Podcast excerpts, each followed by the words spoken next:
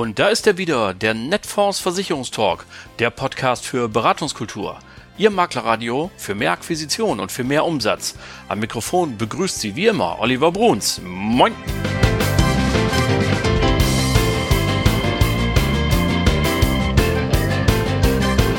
Tag auch aus Hamburg und moin zur 84. Folge Ihres Lieblingspodcasts, dem Netfonds Versicherungstalk. Klasse, dass Sie alle wieder eingeschaltet haben. Vielen Dank dafür. Was gibt's heute im Schaufenster? Was ist zu sehen oder besser, was ist zu hören? Nun, letzte Woche war ja die große DKM, die Leitmesse. Was habe ich für Sie getan? Nun, ich bin rumgegangen und habe an den verschiedenen Ständen mal gefragt, Mensch, wie wird eigentlich das PKV-Jahr 2023? Wird das super? Und wenn ja, warum? Und was spricht vielleicht auch für die ein oder andere Gesellschaft? Und daraus ist ein bunter Potpourri geworden von tollen Vertriebserkenntnissen und Vertriebsargumenten für Sie munter aufbereitet. Das gibt es dann gleich. Und äh, dann bin ich noch Professor Zeitler über den Weg gelaufen genauer gesagt Hans Wilhelm Zeitler, ein ja auch altbekannter Weggefährte in der Branche. Und da gibt es einen neuen Verein, das Institut für Umwelt- und Klimaschutz in der Versicherungswirtschaft. Und da habe ich mir den Hans Wilhelm geschnappt und habe gesagt, wir beide müssen mal eben ganz kurz reden und den Leuten erklären, was hat es damit auf sich, warum braucht es einen neuen Verein, was habt ihr euch gedacht und selbstverständlich hat er natürlich Rede und Antwort gestanden. Das alles also im zweiten Teil der heutigen Folge im Interviewpart. Jetzt erstmal, wie immer, die News der Woche.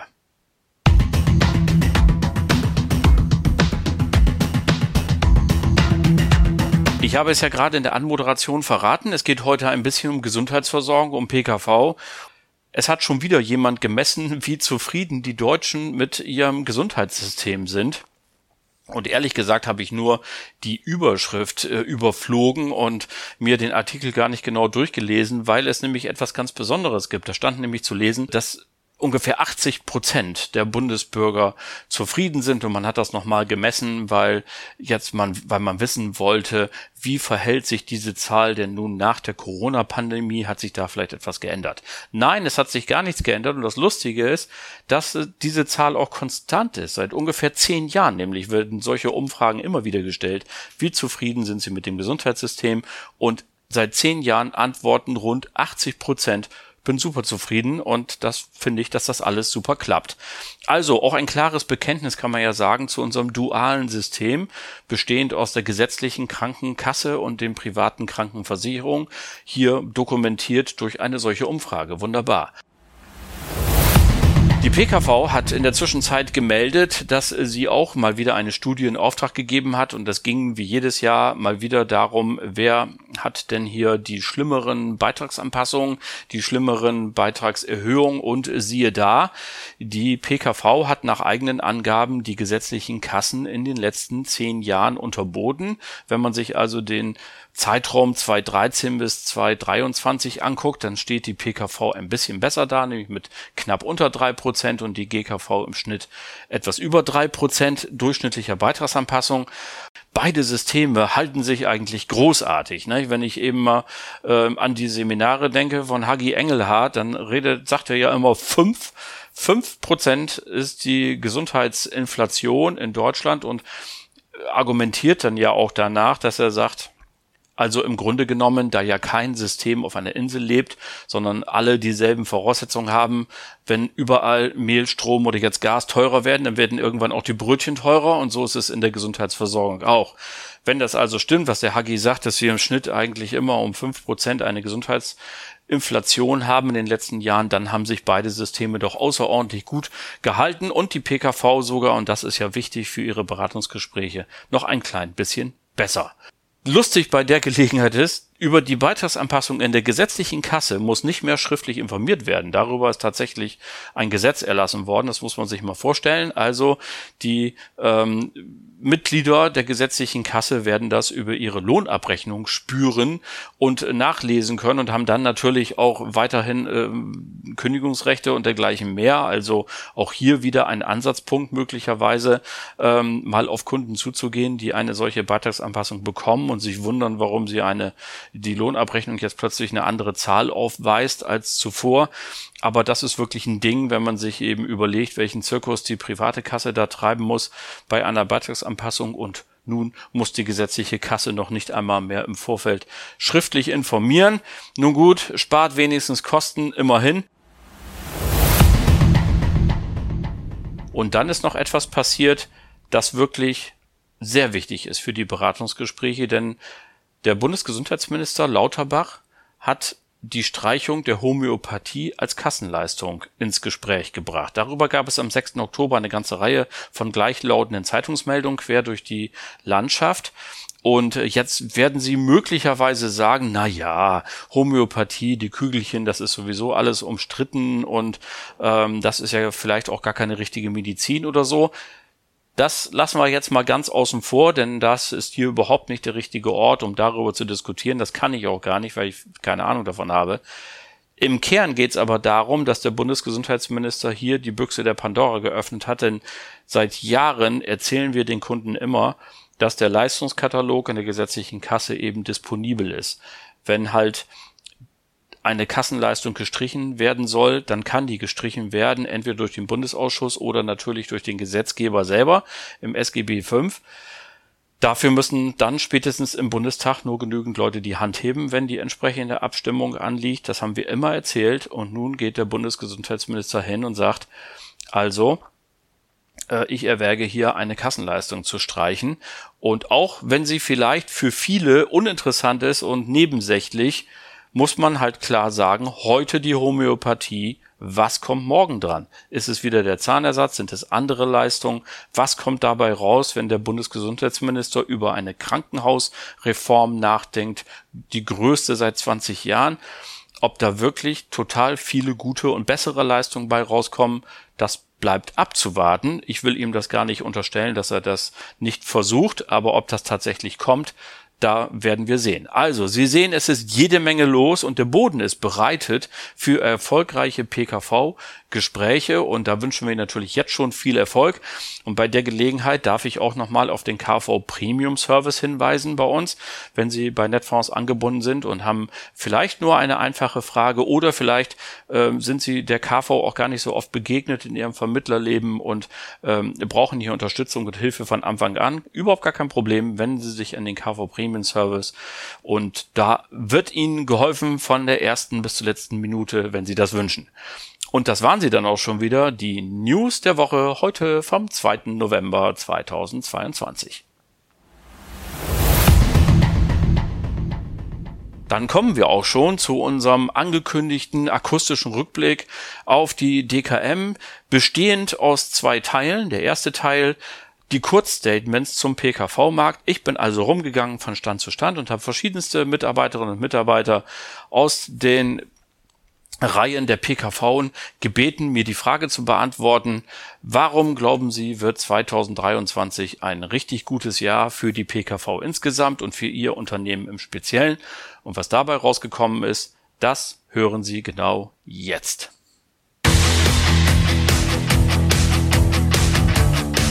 So, liebe Leute, bei mir jetzt Dr. Roland Schäfer, Vorstand der Krankenversicherung der ARAG, wie man unschwer erkennen kann. Und auch an Ihnen die Frage, äh, lieber Herr Schäfer, warum wird 2023 für die private Krankenversicherung insgesamt und für die ARAG besonders ein gutes Jahr? Ja, ich denke, die Bedeutung der Gesundheit ist in den letzten Jahren nochmal deutlich gestiegen. Das hängt mit der Corona-Krise zusammen und mit weiteren Faktoren. Deswegen glaube ich, wenn man gut aufgestellt ist, dann wird 2023 ein gutes Jahr. Und ich denke, wir sind gut aufgestellt, denn die Nachfrage nach Krankenversicherungsschutz ist da, sowohl in der Vollversicherung als auch in der Zusatzversicherung. Und wir persönlich haben Wert darauf gelegt, dass wir auch Bedürfnisse adressieren, wenn die Mitarbeiter nicht mehr so viel Geld vielleicht im Geldbeutel haben. Wir sehen die Herausforderungen, die derzeit anstehen. Und da haben wir insbesondere Wert gelegt, dass wir Firmenkundenabsicherung haben, wo der Arbeitgeber, der ja auch um Mitarbeiter kämpft, attraktive Lösungen anbietet zum Krankenversicherungsschutz für die Mitarbeiter. Und das ist eine richtig gute Geschichte, deren Zeitpunkt auch besonders gut ist und die gekommen ist. Denn der Arbeitgeber zahlt und der Mitarbeiter kann diesen Krankenversicherungsschutz nutzen. Das wird sehr erfolgreich werden in 2023, da bin ich überzeugt. Unsere Tarife sind außergewöhnlich gut, deswegen wird es für uns ein gutes Jahr.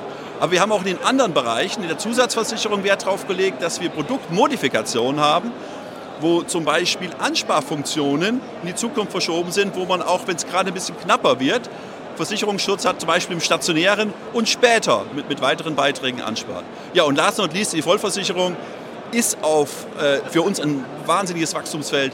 Nun, wir haben sehr, sehr preis-leistungsstarke Tarife. Und wer so aufgestellt ist, darauf achten, dass die Mitarbeiter vielleicht etwas weniger Geld im Geldbeutel haben und trotzdem preis-leistungsattraktive Produkte bietet, für den wird Krankenversicherung 23 ein erfolgreiches Jahr. Und das werden wir natürlich aufmerksam beobachten und begleiten. Vielen Dank. So, und nun sind wir zu Gast bei der äh, Barmenia, nicht im Wuppertal, sondern natürlich auch auf der DKM. Und neben mir steht Georg Birkenstock. Und was machen Sie bei der Barmenia? Ich leite den Bereich Key Account Management bei uns in allen Bereichen KV, Sach und Leben. Sehr gut. Also genau der richtige Ansprechpartner für folgende Frage. Warum glauben Sie, wird 2023 für die private Krankenversicherung insgesamt ein gutes Jahr und für die Barmenia im Speziellen? Das ist eine gute Frage. Nein, wir haben uns nicht wahr? Ja, definitiv.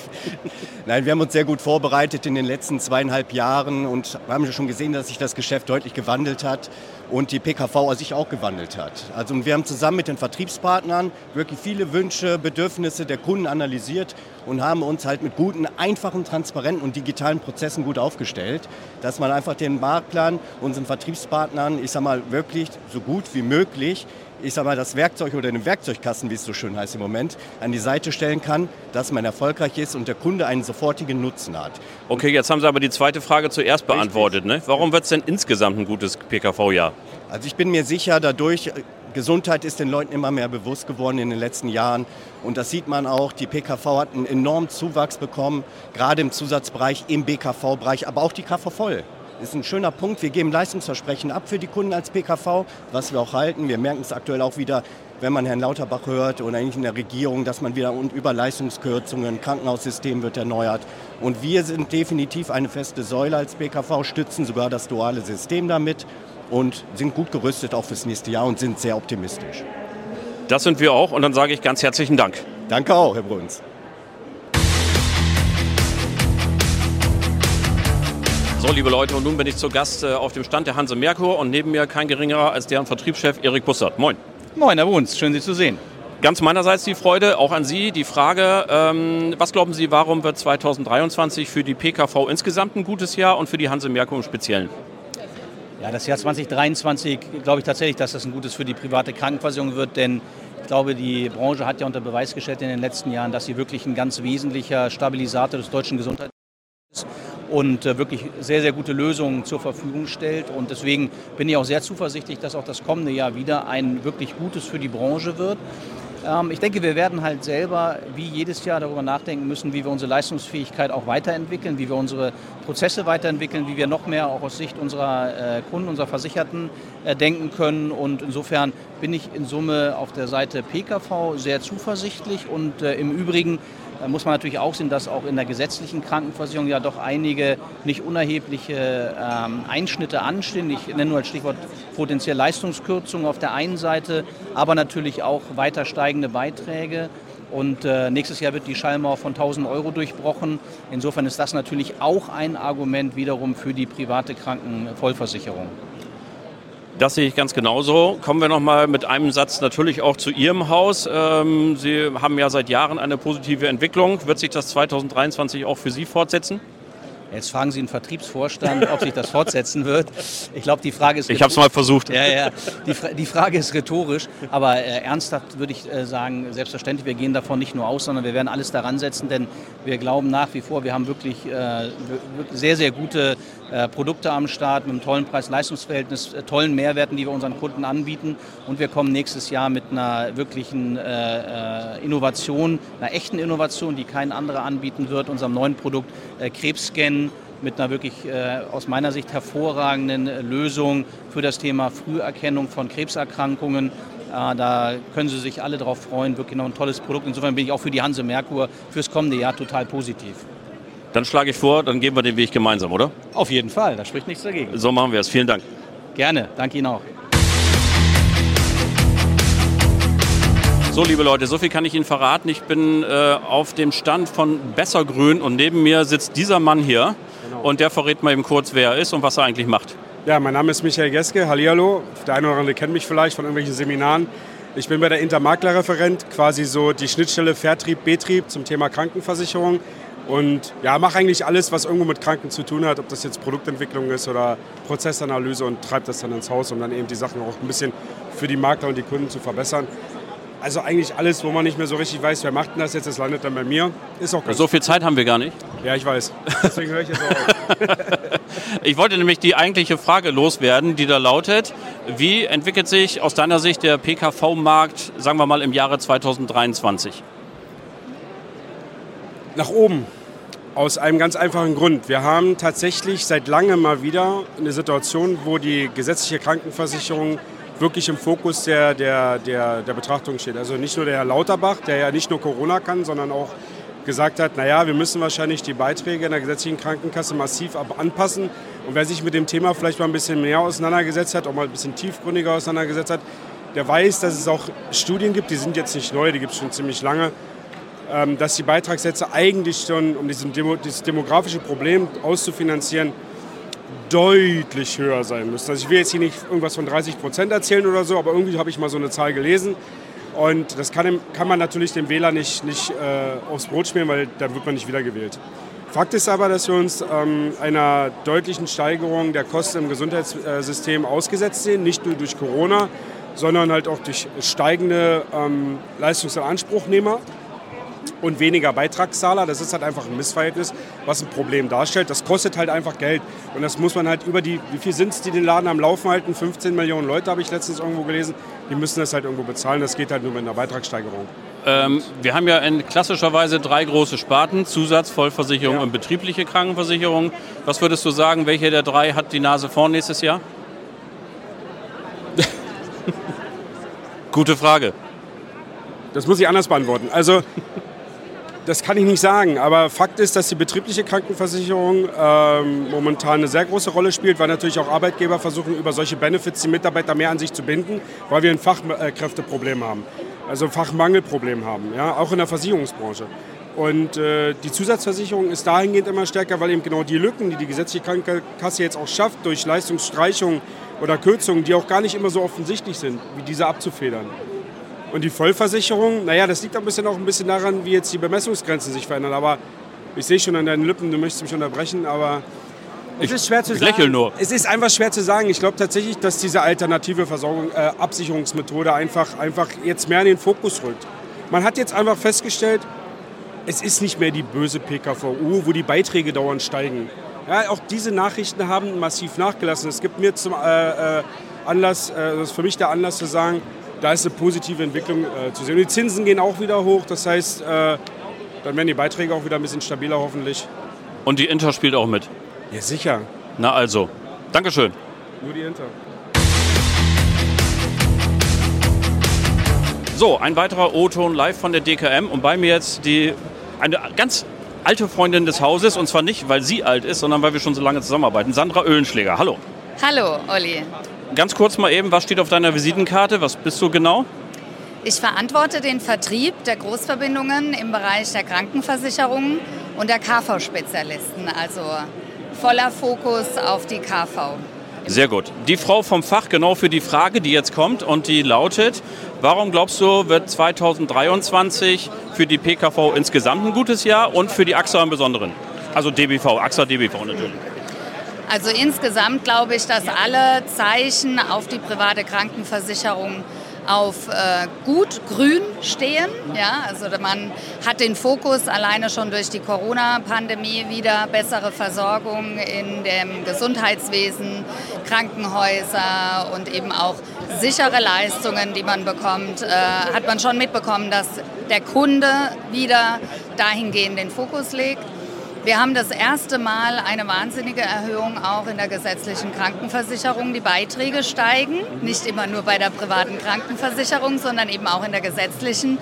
Fast 1000 Euro in der GKV. Ich glaube, AOK hat sogar mittlerweile über 1000 Euro. Absolut, ja. Nächstes Jahr äh, den äh, Beitrag, wo ein gesetzlich Versicherter eben zahlen muss, wenn er dementsprechend in der Beitragsbemessungsgrenze äh, liegt. Und äh, wir hören ja auch tolle Diskussionen von unserem Gesundheitsminister, dass schon wieder geplant ist, einige Leistungen zu streichen aus der gesetzlichen, obwohl die Beiträge steigen. Ich denke, es ist alle, alle Lichter sind auf grün für die private Krankenversicherung. Wir haben medizinischen Fortschritt bei uns mit drin. Es gibt eben keine Leistungsstreichungen. Der Kunde weiß genau, was er bekommt, was er abgeschlossen hat. Und es ist auch die Zeit, dass man hier auf ähm, gute Versorgung, nicht mehr billige Tarife, sondern man kann wenn man vergleicht, GKV und PKV, auch die ein bisschen teureren Verträge mal äh, anbieten mit den besseren Leistungen. Also ich denke, wir sind da wirklich nächstes Jahr gut gerüstet. Sehr gut. Noch einen Satz, wie gesagt, warum äh, oder wo siehst du bei AXA DBV die großen Stärken? Unsere Stärken liegen sowohl in der Privatwirtschaft wie auch in dem öffentlichen Dienst. Wir sind ein Allrounder. Wir haben für jede Lebensphase für den Kunden etwas in petto. Er muss auch nicht die Firma wechseln.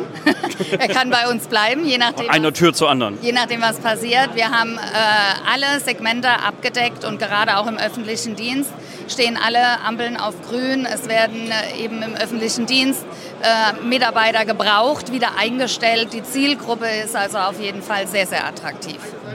Sehr gut. Ich danke ganz herzlich. Bitteschön. Viel Spaß noch. So, ganz herzlichen Dank an Dr. Roland Schäfer, Michael Geske, Sandra Öhlenschläger, Erik Bussert und Georg Birkenstock. Und nun noch zum zweiten angekündigten Interview und das ist mit Hans-Wilhelm Zeitler und er ist im Vorstand des Instituts für Umwelt- und Klimaschutz in der Versicherungswirtschaft e.V. und was es damit auf sich hat, das erklärt er uns jetzt.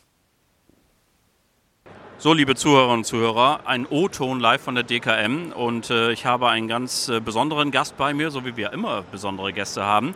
Ähm, einleitend, bevor ich ihn begrüße, äh, musste ich über eine Schlagzeile der letzten Tage ein bisschen schmunzeln. Nicht wegen der Sache selber, sondern weil es gibt einen neuen Verein. Und wir Deutschen sind ja so Vereinsmeier. Wir müssen ja sofort einen Verein gründen.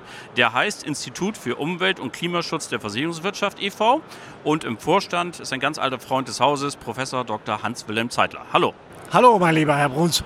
Schön, dass ich hier sein darf und natürlich sind der Vereinsmeier. Es geht auch gar nicht anders. Du musst doch, wenn du eine gute Idee hast, musst du dahinter einen Verein gründen. In diesem Fall gibt es dafür aber auch eine bessere Begründung als nur die Vereinsmeierei. Wir machen keine Briefmarken oder keine Zucht von irgendwelchen äh, Tauben, sondern wir machen eine ernsthafte Sache, auf die ich ganz gern zu sprechen kommen würde, wenn Sie mich fragen. Tu doch mal. Ja, ich versuche mal eine Frage zu formulieren.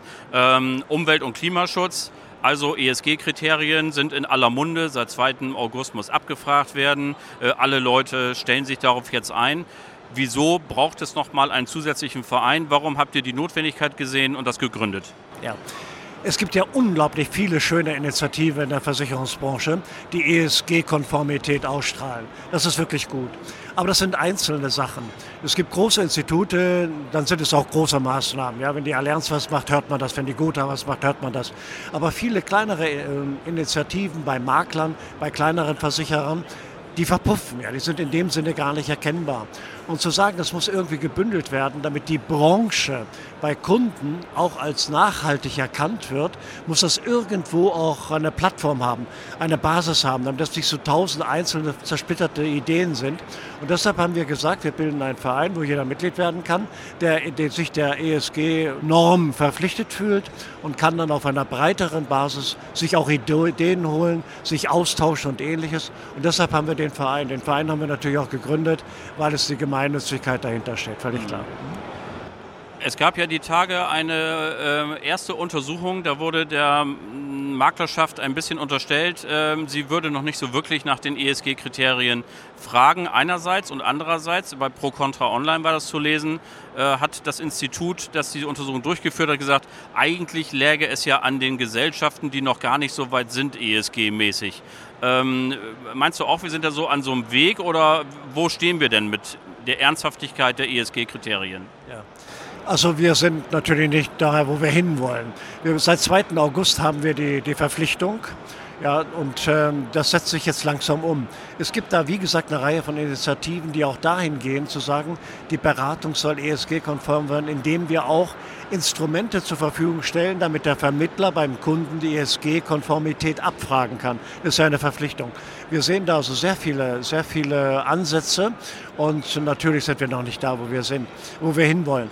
Die Versicherer selbst tun eigentlich sehr viel. Die machen auch sehr viel für den Greenen Footprint.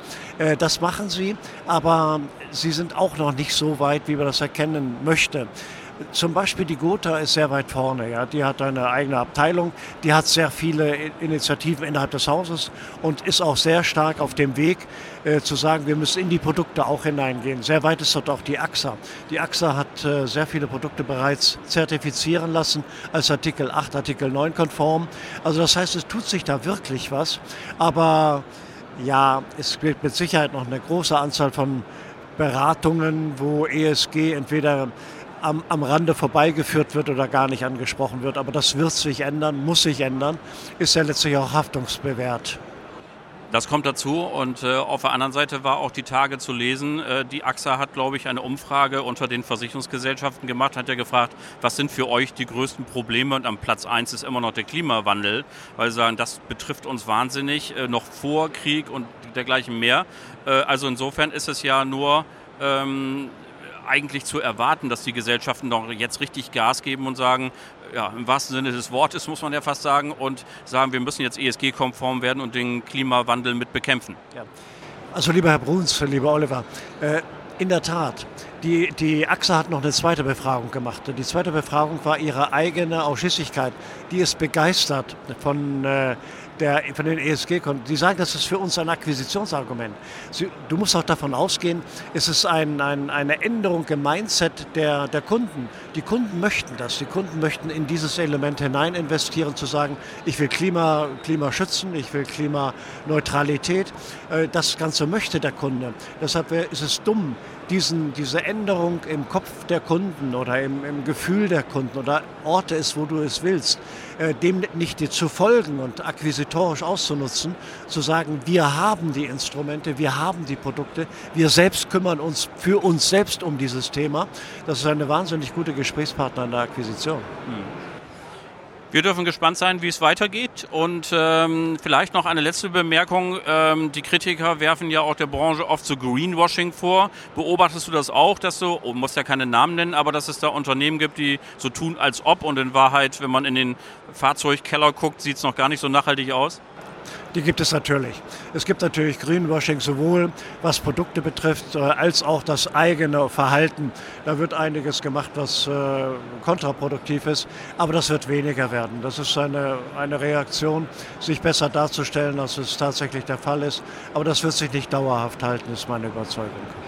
Und diesen Optimismus, den nehmen wir jetzt eigentlich mit, oder? Ja, natürlich. Ja, ich bin ein CEO, ja, Chief Officer of Optimismus. Ja. Genau. Ganz herzlichen Dank. Schönen Dank fürs Gespräch.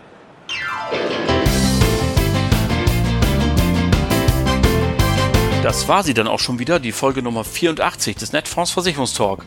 Ganz herzlichen Dank an alle meine Gesprächspartner und Ihnen natürlich vielen, vielen Dank fürs Zuhören. Die nächste Folge gibt es am 9. November 2022. Was für ein Datum. Bleiben Sie uns bis dahin gewogen und vor allem bleiben Sie gesund. Allen Kranken gute Besserung. Schöne Grüße aus Hamburg. Ihr Oliver Bruns.